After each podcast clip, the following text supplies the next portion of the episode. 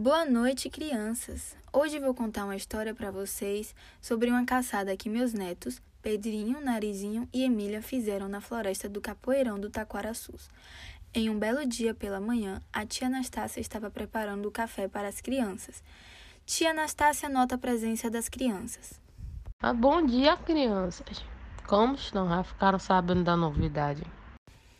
Emília, curiosa do jeito que era, perguntou. Qual a novidade? Tia Anastácia responde um tanto quanto nervosa, em forma de sussurro, como se estivesse contando um grande segredo. Estar uma onça na floresta do Capoeirão do Taquaraçus.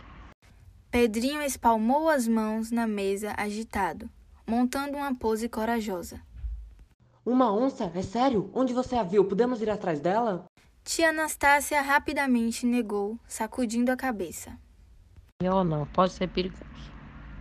Um animal desse não se leva da brincadeira, não. Pedrinho implorou frustrado, negando as vontades de sua tia. Ah, vamos. Quero muito ver uma onça. O que vocês acham, Emília e Narizinho? Emília dá de ombros. Vocês sabem bem que eu topo qualquer coisa. E outra, eu nunca vi uma onça de perto. Pedrinho insistiu mais uma vez. Vamos, tia. Todos nós queremos viver a onça. Imagina só nós prendermos ela e fazemos dela nosso animal de estimação. Tia Anastácia, que já estava decidida, recusou novamente. Mas nem pensar. É muito perigoso para vocês, crianças. Tá achando que, que onça é igual a cachorro que se pode ter em casa? E será que o assunto acabou por aí? Não mesmo. Pedrinho esperou até a tarde do outro dia para poder conversar com as meninas sobre o plano.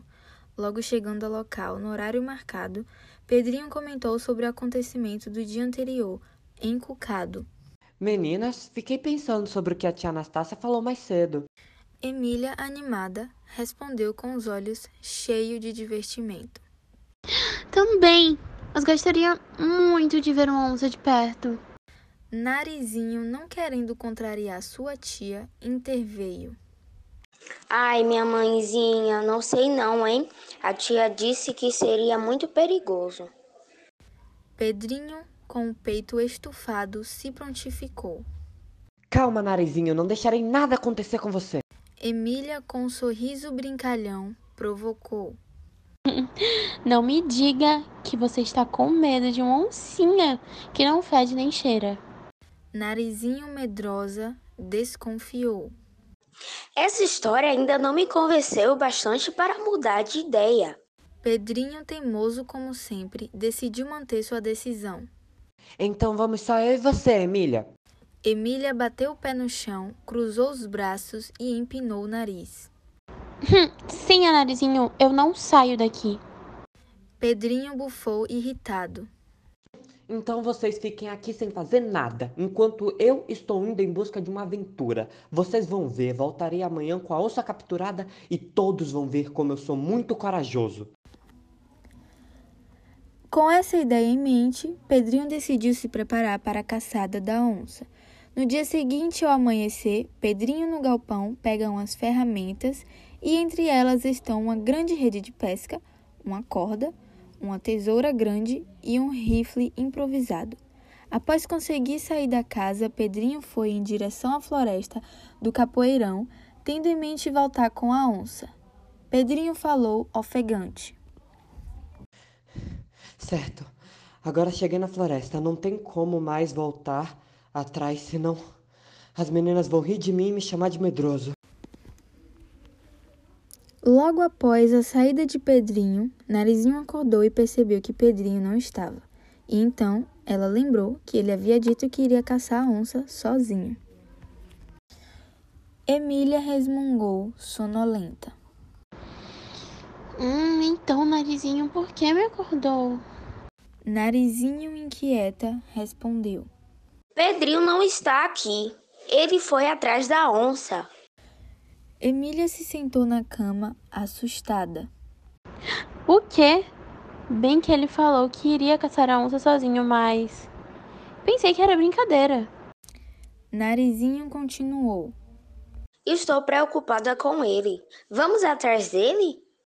Emília pulou para fora da cama, puxando o narizinho consigo.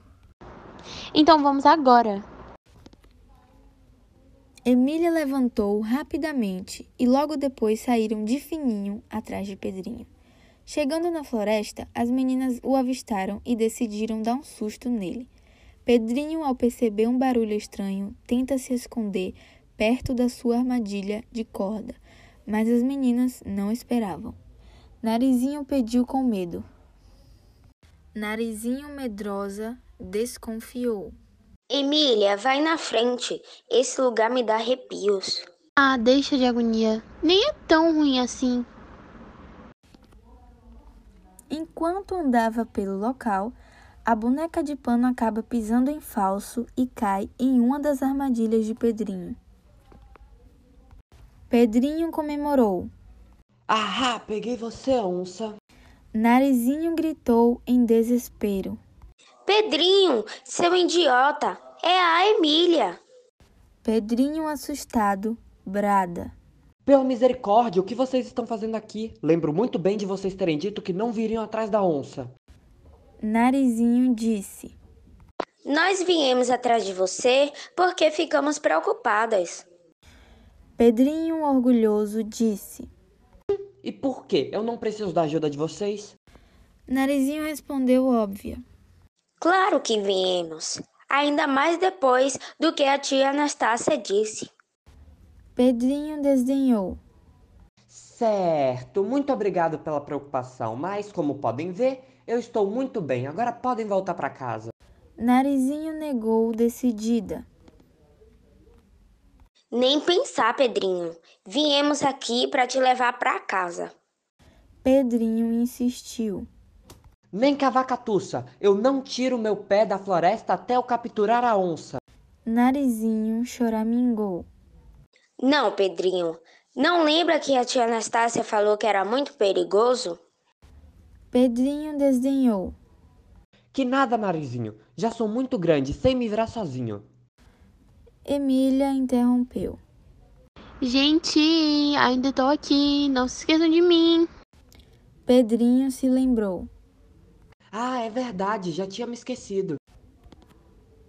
Meu neto então desamarrou a corda da armadilha e a boneca de pano caiu no chão. Emília ignora a queda.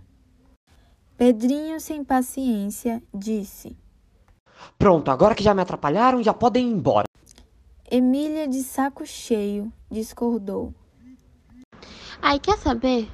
Só vamos com você e ponto. Sem discussão. Depois de um tempo, à procura da onça, eles escutam um barulho e logo se escondem, ficando em prontidão, esperando que fosse o bicho. Pedrinho sussurrou para as garotas. Gil, fique em silêncio! Escutei um barulho estranho, agora se escondam. Emília perguntou confusa. O que foi? Eu não escutei nada. Narizinho riu baixo. Ah, foi só o meu estômago. Pedrinho resmungou. Poxa, Narizinho, eu falei para não atrapalhar. Narizinho se desculpou. Eu não pude controlar. Saí de casa com fome. Emília riu alto, sem se controlar. Você devia ter visto sua cara. Pedrinho, foi hilário. Pela sua cara parecia que tinha visto um fantasma. Pedrinho revirou os olhos. Silêncio, Emília. Não vê que qualquer barulho pode atrair a onça? Quero pegá-la desprevenida, senão não conseguiremos pegar a danada. Após esse mal-entendido, eles escutaram um barulho vindo de uma moita. E de repente Pedrinho reagiu jogando uma rede naquela direção e, ao se aproximar para ver o que era, percebeu que era a onça. Pedrinho comemorou. Peguei, peguei! Essa é a onça que a tia Anastácia falou para nós termos cuidado? Narizinho diz, agoniada. De repente, tia Anastácia aparece com as mãos na cintura. Tia Anastácia pergunta: Pra eu não ver o quê? Eu sabia que vocês iam estar aqui, bem que eu tinha notado a falta do lanche. Pedrinho, se vangloriando, falou: Por acaso essa é a onça que a senhora mandou a gente tomar cuidado?